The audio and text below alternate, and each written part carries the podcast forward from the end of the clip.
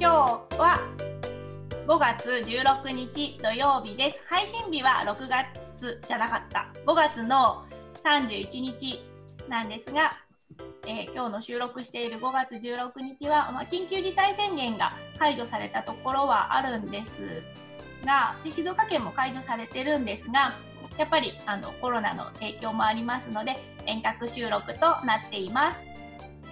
パーソナリティそれぞれが Wi-Fi 環境下にはいるんですが、一部聞き取りづらかったり、音声が悪かったりすることがあるかもしれません。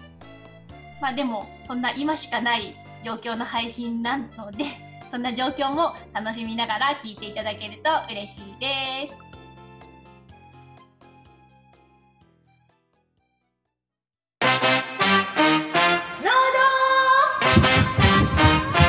富士山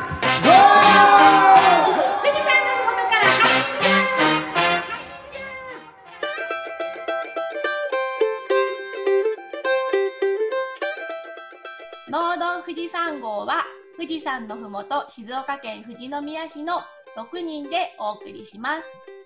メンバーは今日は寒かったいっちゃんと美味しい金目のお刺身とクラムチャウダーでお腹いっぱいのみーちゃんと今週、えー YouTube を4本も上げたぞのやっちゃんと煮卵作りにハマっている麦ちゃんと。片頭痛と軽い熱中症でダウンのサトゥと。ノートを始めました。大ちゃんの。6人のパーソナリティで語らう農業系ポッドキャストです。よろしせーの。よろしくお願いします。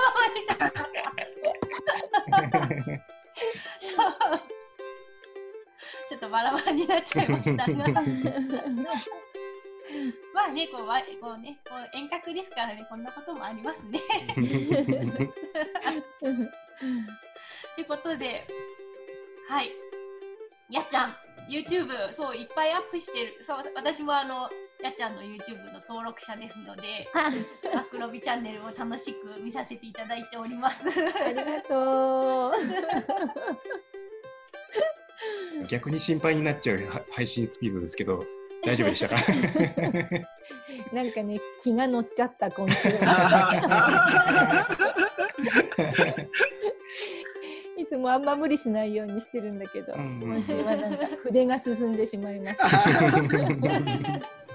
でも、大ちゃんのノートもね、すごい私読んでる。あ本当ですか？ありがとうございますうんすごい。俺もノートやろうかと思ってるおお面白いです大ちゃん見てて。う んやりましょうやりましょう。ノートってさ、ブログとまた違うの、どういうの？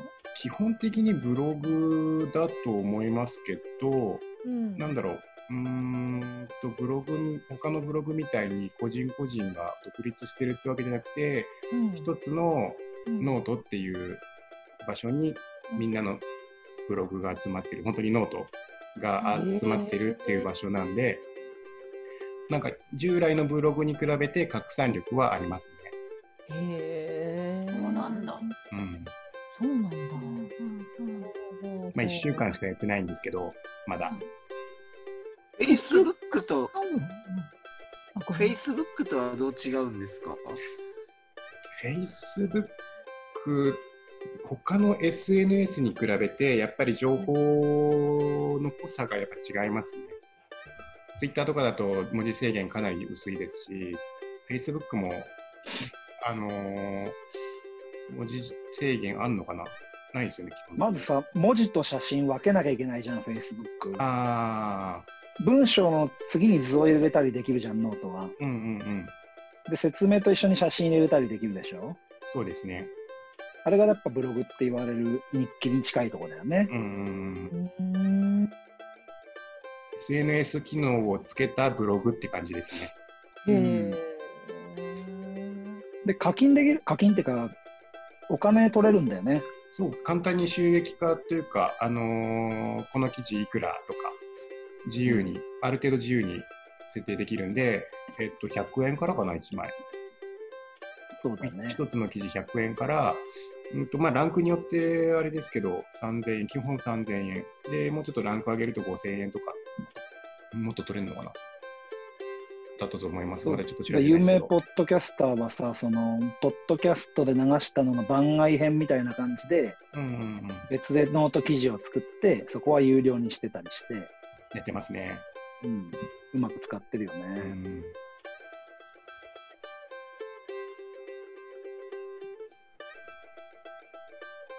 そうか。そして、みーちゃんは、えっと、牧場スタッフにとっても料理上手な人がいて、さばいた金目鯛と今日手作りのクラムチャウダーをもらって、いっぱい食べちゃったっていう。美味しそう。ちょっと金目早いよね。出始めじゃない？多分釣ってきてはないと思うんだけど、どっかから買ってきたのかな。結構食通な人で、うんそうだろうね。そうあのちょうどそし下田とかで金目祭りやるのがこれぐらいだから。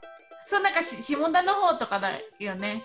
うん。うんうんうん。そうもう行ってみたいと思ってて金目すごい好きだからでもこ こコロナになっちゃったからなって思ってなかなかお祭りもやんないだろうしなって下田港で金目祭りって握り寿司振る舞ったりするんだよね。うんうん黒船ホテルに泊まって行けばいいさ、また。うん、へーうん、いいいいよね。私もちょっと食べさせてもらったけど、なんか、ちゃんと皮を炙ってあるそう金目と、おへー飲みの方となんかすごいおしゃれに盛り付けされたね、へお刺身を、お作りをいただきまして。多分妻も自分でやってくれてると思う、そう、あそう、ー男の人なんだけど、スイーツ作りが趣味で、スイーツも作れへるし、おお料理も上手だし、スパイスカレーも作っちゃうようなねー。すごい。人。だから、ー 私はいつも食べる専門に回ってます。味見係で家族で美味しくいただきました。へだって熱中症って下の方今日晴れてた？もうさ、あの、メロン、いちご切り替えてメロンやってるわけ。うん、うんうんほんと今日とかハウス締め切るんだよ。気温落とさないために。あ でずーっとそのメロンの脇芽を描くのと、うん。つるが出ると自分で自分に巻きついて折れちゃったりするもん。で、うん。へーつる切るのと700、800ぐらいあるもん。で、メロンの木が。うん。えー、そん。なに 700?800? 何個できるのそれ。そう700、800できる。一本の木に一個。一本の木に1個。でも、米ロンは一本の木に2本ぐらい。あの漬物にしたりすると美味しい米ロンね。ああ、もう出始めてるけど、静岡県は。メロンって木だったんだね。木？まあ、まあ、木っていうか、あの木っていう苗ね。苗。あないないないちょっと待って。なので、湿度でハウスの中蒸し暑いしさ、へー。もう入った瞬間、ムッとする感じで、うん。で外はちょっと今日肌寒かったじゃんね。ううん。んなんか、体がだるいのと、みたいになってきて、で、昨日の夜、片頭痛来ちゃって、うんうん片方頭痛いわ、フラフラだわ、みたいな、うん。うん。もうそそろそろ。塩舐める時期だねそうね、俺、ポカリ、ポカリばっか。あ、そうだね、石あれだよね、塩置いてあるよね。ううん。ん。うん。うん。あれってミネラル補給してるん。でしょ、牛は。そうね、そうそうミネラル。うん。そうだよね。うんあと重曹とかも置いたりとかする。あなんかちょっあとー、いうん。胃がスカッとするように。自分で、うんあのうん自由に舐めれるように。そこら辺もエブリデイリーでまた聞きたいね。うん牛の食事。なんか結構牛の塩美味しいみたいで私は舐めたことないんだけど他の牧場の人があの牛の塩結構うまいよって言ってるのを聞いて食べようかちょっと悩ん。でる熱中症予防にね。うん。俺は今日そんな感じです。はい。むぎちゃんは？僕は、えっとね、煮卵をうん作りにハマってて、うん。うん。うちのパートさんにあの煮卵すごい上手な方がいてて。で、うん。作り方教えてもらって。うん。うん。でやったらすごい美味しくて。うんうん。で子供たちもすごいこう人気があってうん煮卵作ってあげようかって言ったらすごい喜ぶもんでうんうん。卵を1日10個ぐらい作って、すごい。多い。そのパートさんは前のご飯作ってくれるっていうそうそううん。お昼ご飯いつも作ってくれる。そうなんだ、すごいそね。う。なんかね煮卵やっちゃんももしかしたらするのかちょっと料理上手な人はするのかは知らないんですがあのなんか煮卵を煮るときに玉ねぎの皮を入れる、玉ねぎの皮をちょっと煮たやつの煮汁を使って、うん。なんか煮るらしくて、え、皮って茶色い方の？そうそう茶色いやつあの外の。それをこうなんていうの普通の水に入れて、うん。えっと一煮立ちさせるとすごい色がうんつく、うん。でなんかそのい色がついた煮汁にめんつゆを入れて、うん。でゆで卵にしたやつを入れて、煮る？少し煮てなんか味をつけるみたいなやり方で教えてもらって、そうするとなんかその玉ねぎの皮からも出るなんか味とかうんうんあの色もすごい綺麗になってへえ。なんか玉ねぎの皮って着色剤として使われるらしくてうんうんうん。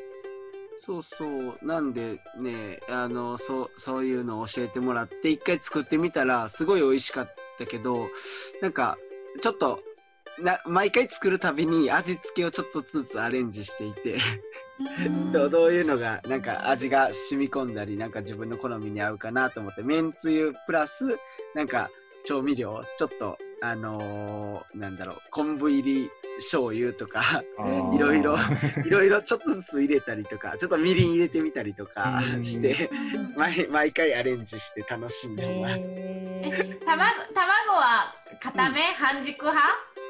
えっとねその煮卵にするときは固固めに茹でてます。固め？う。うんんそうゆで卵はちょっととろっとしたのが好きだけど煮卵は固めの方が好き。へえ。そんなじゃあこ今度麦ちゃんに煮卵作ってきてもらおう。ベストな味付けを発見したら教えてもらおう。ー 本当にねうまってなりますよ。えー。ぜひ作っていきます。お願いしますお願いします。はい。ということで、この後のエブリデイリーももうえ富士山ゴー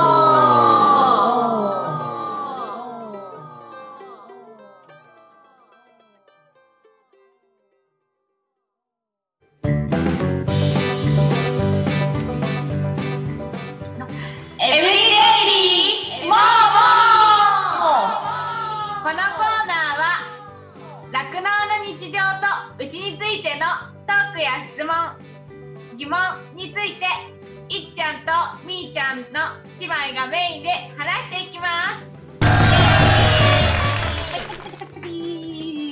本日第5回目となります。はい。今日は搬入についてお話ししたいと思います。第6号目のドイファームさんをゲストで呼んだ回でも少し話に出てきたりとかあとエブリデイリーの第1回目でもちょっとだけお話ししたことがあるのでもしかしたら搬入という言葉は聞いたことがあるリスナーさんもいるかもしれないですねタトゥー覚えてますか？ごめん、ミュートになってた。覚えてますよ。あ？はい、聞こえてるこれ。聞こえてるよ。覚えてますよ。何覚えてますか？はい。覚えてくれていました。これさ、えっと、うん、急に降ってくる感じだとミュート解除しなきゃいけないんだけど。うん、あ結構ね急に降っていく感じ。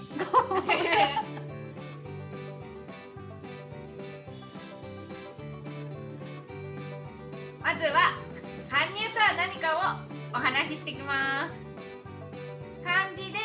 乾かすっていう字とあの牛乳の乳父っていう字を書いて搬入と言います。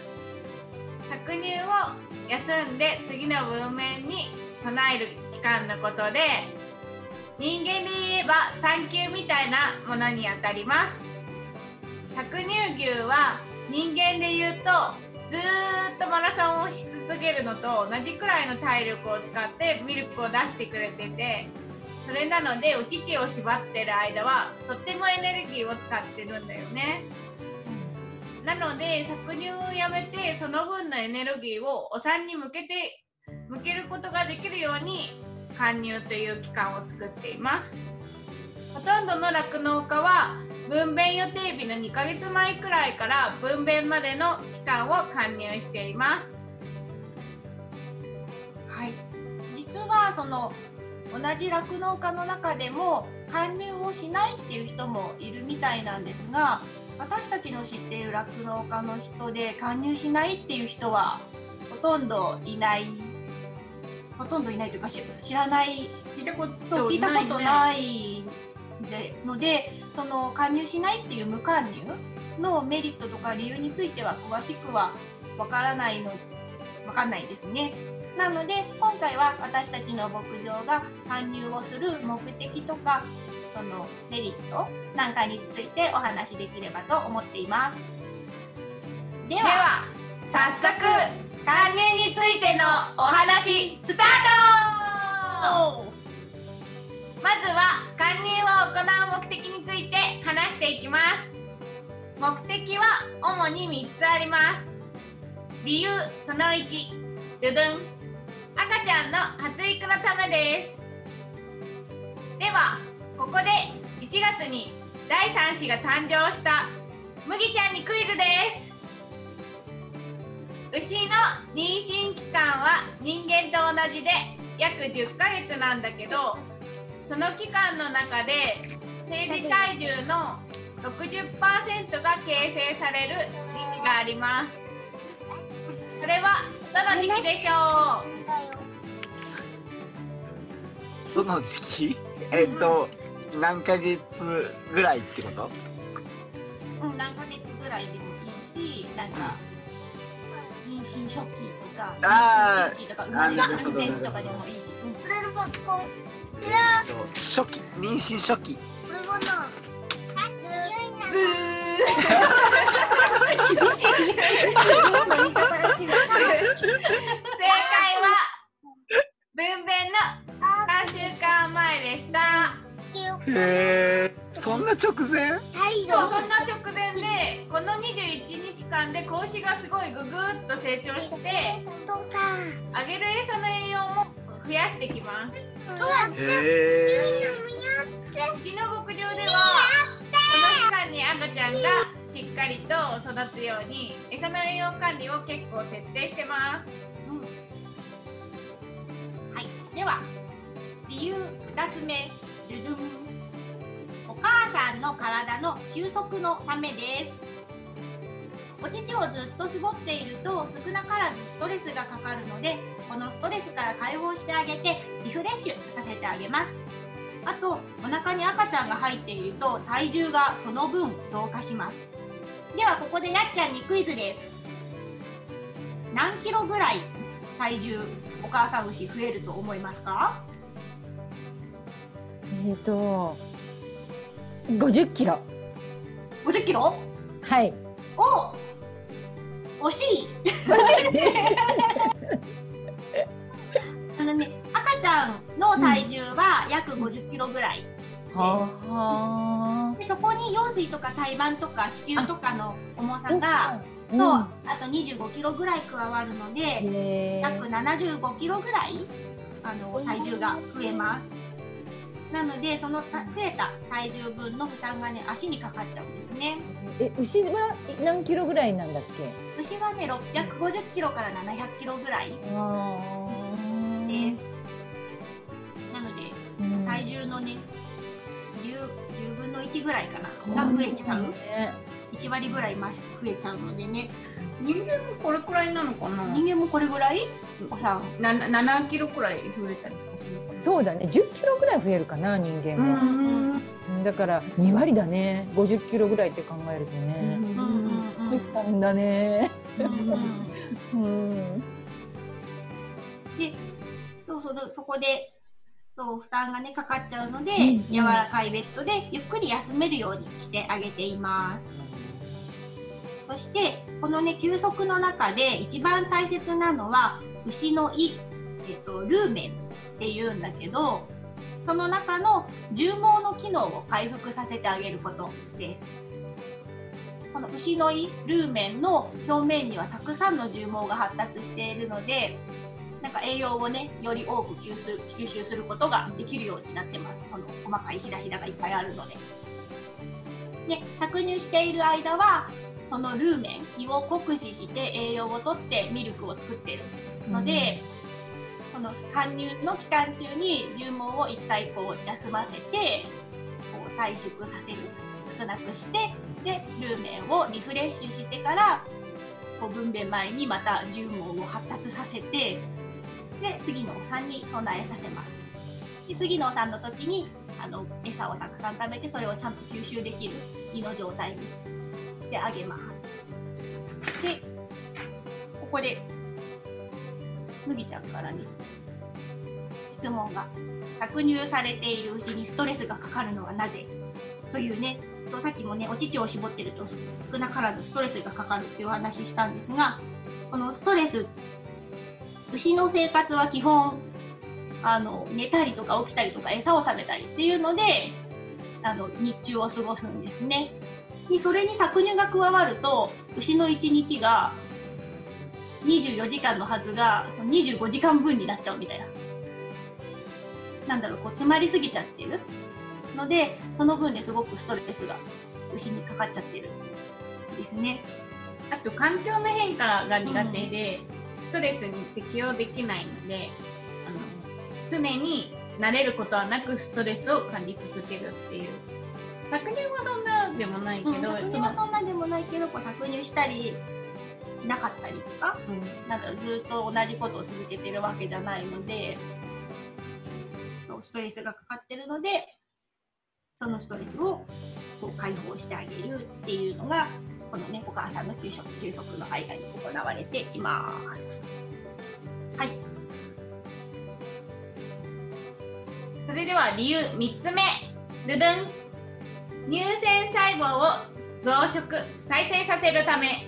ということで、あの貫入中は搾乳をしてないでお休みするので、その間に乳腺細胞が減って小さい状態になるんだけど、この状態を少し維持すると新しい乳腺細胞を増殖して再生させることができます。乳腺細胞が新しく更新されて前の搾乳の時の乳房の炎症とかの病気を治したりだとかあの損傷した細胞を回復したりできるので次のお産であの乳質のいいミルミルクをより多く絞ることができるようになります。あと更新された新しい乳腺細胞はこうして伝達伝達される免疫の成分の高い質がいいあのこの前話した初乳を生産することができるので子牛にとってもすごいいいミルクになります。こんな目的で貫入を行っています。実はあの搾乳している牛乳牛に発生する病気の約6割は分娩前後に発生するっていうデータがあります。なのでこれらの病気をマネジメント次第で防ぐことができるんですね。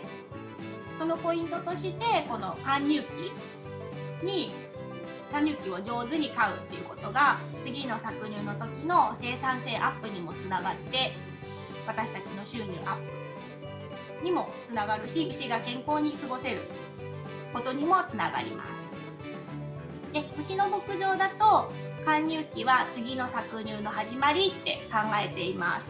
それなので餌とかサプリメントの量とかもう徹底して管理して一頭一頭に確実にあの正しい量が配られて食べられるようにっていうふうに管理してきちんと次の搾乳の時に牛たちがこう自分の力を精一杯発揮できる。っていう状態にできるようにしています。前にサプリメントの一つが在庫切れになっちゃってあの分娩後の牛の体調が今までと全然違っておかしくなってちゃったなっていう時があるんだけどサプリメントが届いて元に戻したらピタッと体調が治ってほんの数グラム単位の栄養素でもすごい大事なんだよなって実感したんだよね。みーちゃんはそれ以来牛でもこんなに体調が変わるんだから人間でもやっぱ栄養素はとっても大事なんだなって実感してそこからサプリメントとかすごい調べて摂取するようになったんだよね。でもそんなにいっぱいは取ってなくってで結構必要な摂取量とか種類とか組み合わせでこう取ればいいとかどういうふうに取るといいとかもめちゃめちゃ詳しい。そそこんなことはなんか本も買ってみたけどちょっと詳しすぎるとちょっとわかんないけどあのサプリメントの成分とか人工的なものなのかとか科学的なものなのかとか自然のものなのかとかちょっと見て自分が取れなさそうなものとかはあの少しだけ取ってみたりとか調整してます。はいということで今回は加入のお話をしました。あげている餌とか管理方法で牛の状態がね全然違うので酪農は奥が深くて面白いなと思っています。それでは牛の豆知識に移ります。牛の胃は4つあります。第1位から3位までは食道が進化したものでその中に微生物がいてその微生物が食べたものを分解するのと同時に発酵の作業もしています。から口に食べ物を戻して何度も噛み直す。よくなんか牛ってむしゃむしゃむしゃむしゃしてるんだけどそれをハースと言ってその作業を繰り返して次の胃に食べ物を送ってます。人間と同じように胃酸を分泌して消化するのは最終段階の第4位だけなんです。みんな知ってたかな？知ってたかな？だちゃん知ってた？初めて知りました。あ本当？うん。単数のことは知ってたけど、うん、その消化第4のところとか全然小学校の時になんか調べたような気がするけど。忘れてしまった。あるよね、うん、あるよね。この地域柄ならではのことを調べる学習みたいなね。なんか微生物が消化してるからやっぱ胃酸よりも早くないから何回も噛んであの消化を助けてあげてるっていう感じで、うん、あのそういう形で胃はいっぱいああってあの消化のフォローをしてくれてます。はいで焼肉でね、なんかこの4つの色でいろいろなんか分かれて、トリッパとかあるよね。トリッパだっけ？なんだっけ？あのイタリイタリアのトリッパ。でもそれ焼肉とはまた違うかも。あ焼肉じゃない。ギアラとかねあるよね。そういう感じのその日によって多分名前が焼肉で違うはずです。ちょっとあまり詳しくないけど。なんかちょっと胃もたれとか胃の調子が悪いとあのやっぱり微生物のバランスがおかしくなってるので牛から出てる口の息がちょっと臭いっていうかなんかうまく消化できてない感じがしてくさってなります。そういう時はなんかちょっとあのあの乳酸菌みたいなあのなんていうの？なんていうの？あの薬薬っていうか。制菌剤？そう制菌剤をあげて手助けとかしてあげます。生きてる菌をあの腸に届けるみたいな。そうそう。R1 の牛版みたいなやつとかを牛にも飲ましてますじゃあ豆知識コーナーはこんな感じで。そして、えー、最後は今日のお気に入り。今日のお気に入りはあのまた今回もね 牛じゃないんだけど今日のお気に入りは4月に生まれたミニポニーの赤ちゃんのブランくんです。すごいもうわんぱくでやんちゃな 子馬でそう男の子なんだけど本当にお母さんの言うことは全然聞かないしお父さんにはちょっかいかけていたずらばっかりしてるしすごいわんぱく小僧でね。最近お母さんは心配もしなくなってもほっといてるね。夜とか寒いからお母さんが小屋の中に「ほら入るよ」って連れてくのに小屋から飛び出して外遊びに行っちゃったりとかしてお母さんが怒るみたいな。でポニー自体お母さん自体すごいちっちゃくって生まれてくるから子馬もすごいちっちゃくって牛牛より全然ちっちゃいちっちゃいからもう本当にぬいぐるみみたいに見えるね。うんかわいいかわいいかわいいからバランスがねなんか面白いね。大人の馬と比べるとバランスがちょっと面白くて。うん、なんか眠くなるとそのままバタンって床に寝てるからあれ死んじゃったかなって思うとここに倒れて寝てる。そう。爆睡してるだけだね、うん、も本当にお乳を飲んでは寝てお乳を飲んでは寝てで、ね、赤ちゃんってこんな感じなんだなと思って可愛いし面白いです。ということで気温前回は猫の赤ちゃんだったんですが今回は馬の赤ちゃんということで牧場の仲間がたくさん増えているので、まあ、次くらいは牛さんもまた紹介していきたいと思います。紹介したいと思います。ありがとうございました。はい。では、エブリデイリーもーもうまた次回お会いしましょう。バイバイ。バイバイデザートへ富士山ゴー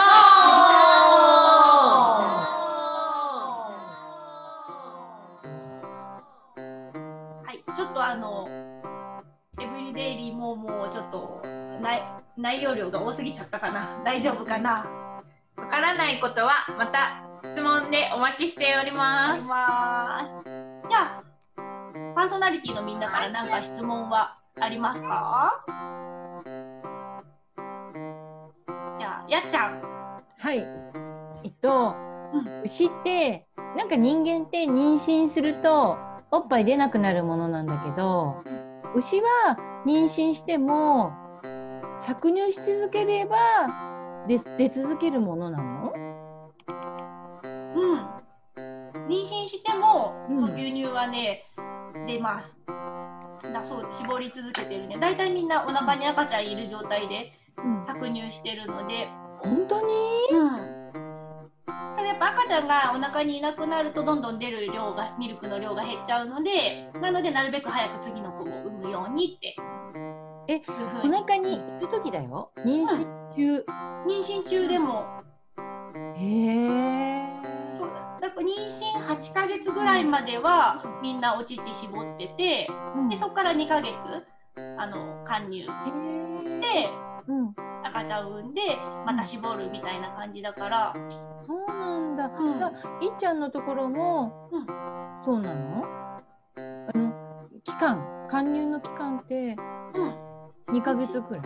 うちはねそうその牛にもよるんだけど体調が悪かったりお乳出なかったら早めに貫入しちゃったりするけど、うん、そうじゃない子は、うん、今だと40日から50日の間ぐらい。そうなんだ、へうん、貫入しています40日前から50日前分娩予定日の。なるほど。今のやっちゃんの質問よかったね。うん。なんか、うん、コロだからなんかその牛を飼ってない人とかは、そのもし牛乳があんま生産で飲んでもらえないんだったら、絞るのやめればいいじゃんって思うかもしれないけど、やめちゃうとお乳がみんな出なくなっちゃうのと乳房炎になっちゃうのでの絞り続けなきゃいけないっていう。うん。確かになんか終わりの頃って結構大変だった気がする自分。やめる時 ぱりトラブル結構あった気がする。うんうん。なんか NHK の連ドラでや、うん、でもやってたんだけど停電とかしたりとかした時も絞らなきゃなんないのでみんな発電機とか持ってきてあの搾乳は必ずやるっていう形をとってます。出たね。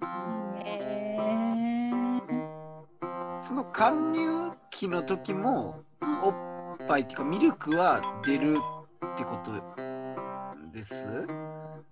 あでもほぼもう出なくなってから貫入するけどやっぱ貫入する時にあのなんだろうお乳の入り口に、うん、あの軽く蓋？蓋っていうのかな？なんかちょっとなんだろう蓋になるようなあの資材があるんだけど、うん、なんだろうなんか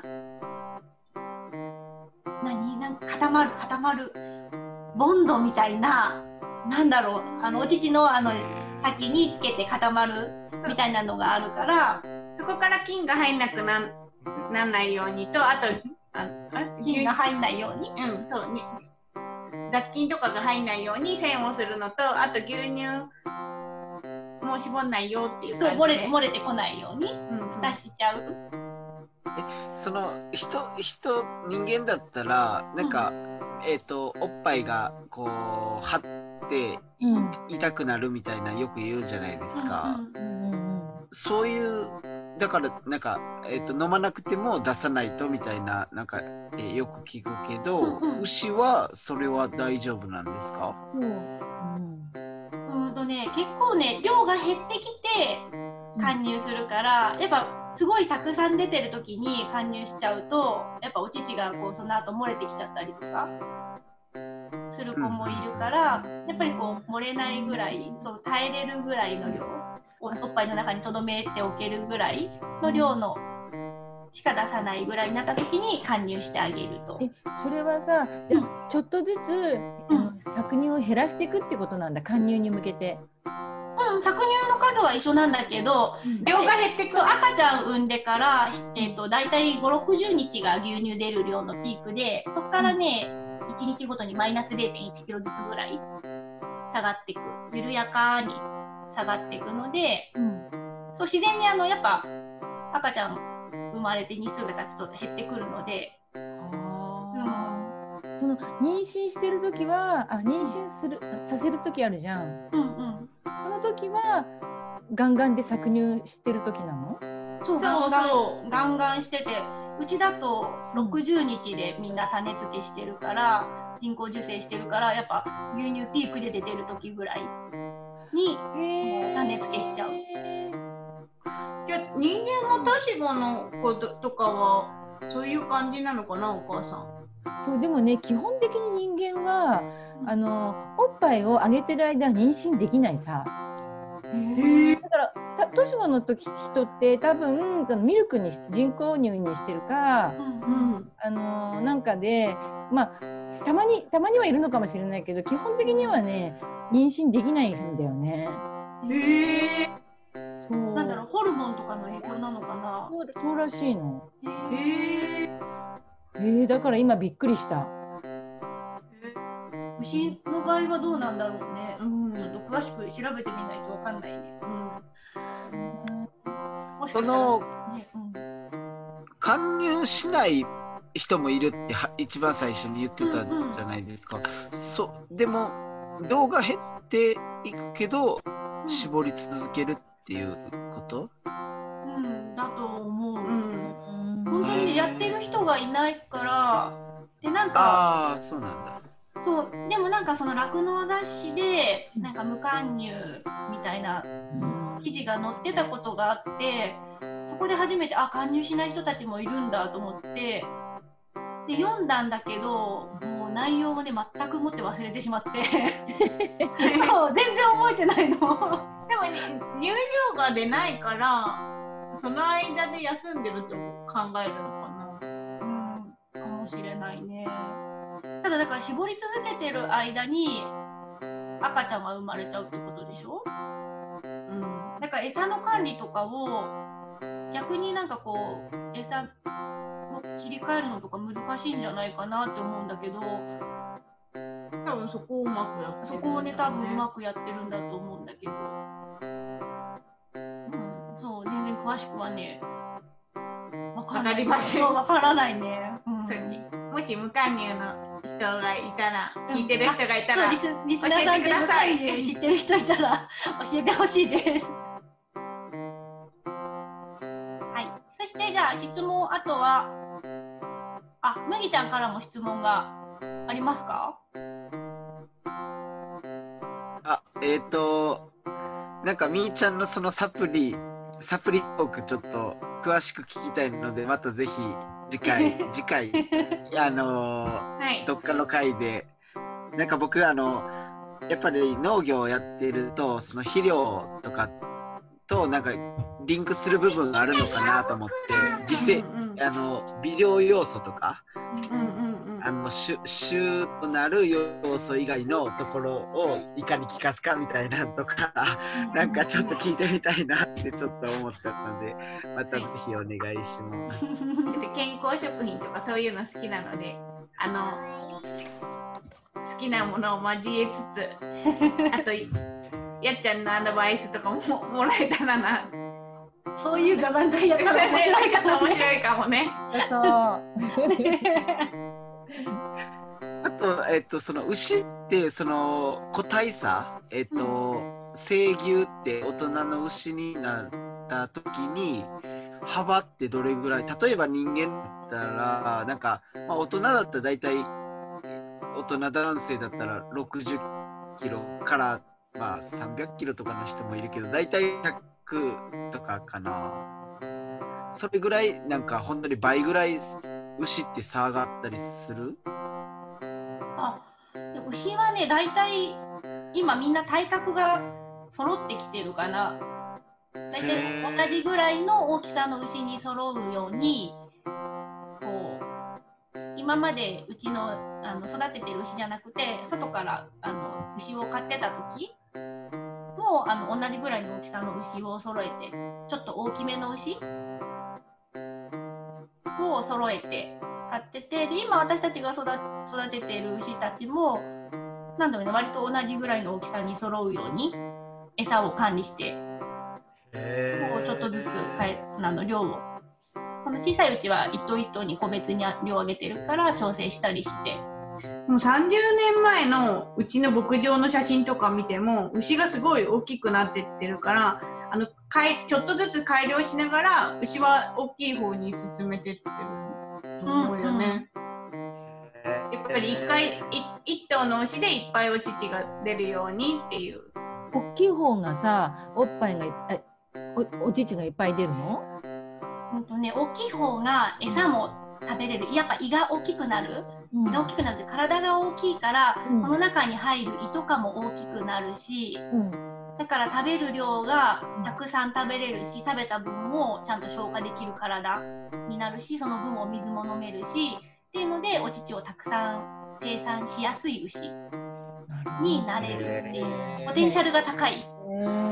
てかなんか子牛の時からそうなんかフレームをでかくしていくのかとかなんかそういう餌によって管理してどういう牛を作っていくのかっていうのも話し合いながらあげる餌はちょっと変えてって。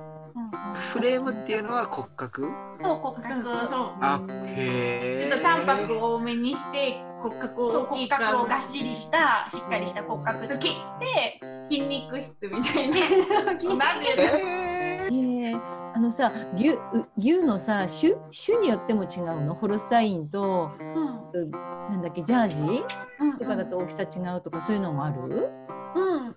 大きさはねやっぱジャージーはねすごく小さい。うんななのでジャージーはやっぱなんだろうその小さいから牛乳出る量が少ない分あのなんだろう牛乳が濃い成分になる。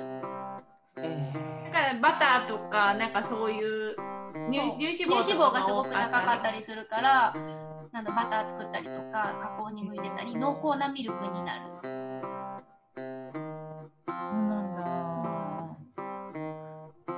じゃあ皆さん質問は大丈夫でしょうか？はいリスナーのね皆さんもちょっと駆け足でいろんなこと説明してしまったので何か分かんなかったりとかこれ何って思ったことがあったりしたら質問やそれからご意見ご感想お待ちしております。農道富士山号ではリスナーの方からのご意見やご感想をご質問などを募集しています。ツイッターはハッシュタグ農道富士山号をつけてつぶやいてください。農道は農業の農に道。富士山は数字の223。号はバスの1号車、2号車の号です。Facebook ページもありますので、検索していいねしてくれたら嬉しいです。それから、えーと、LINE のオープンチャットもありますので、そちらもぜひ匿名でね、のコメントとかもしていただけますので、ぜひぜひコメントお待ちしております。また来週へ。また来週へ。富士山富士山ゴー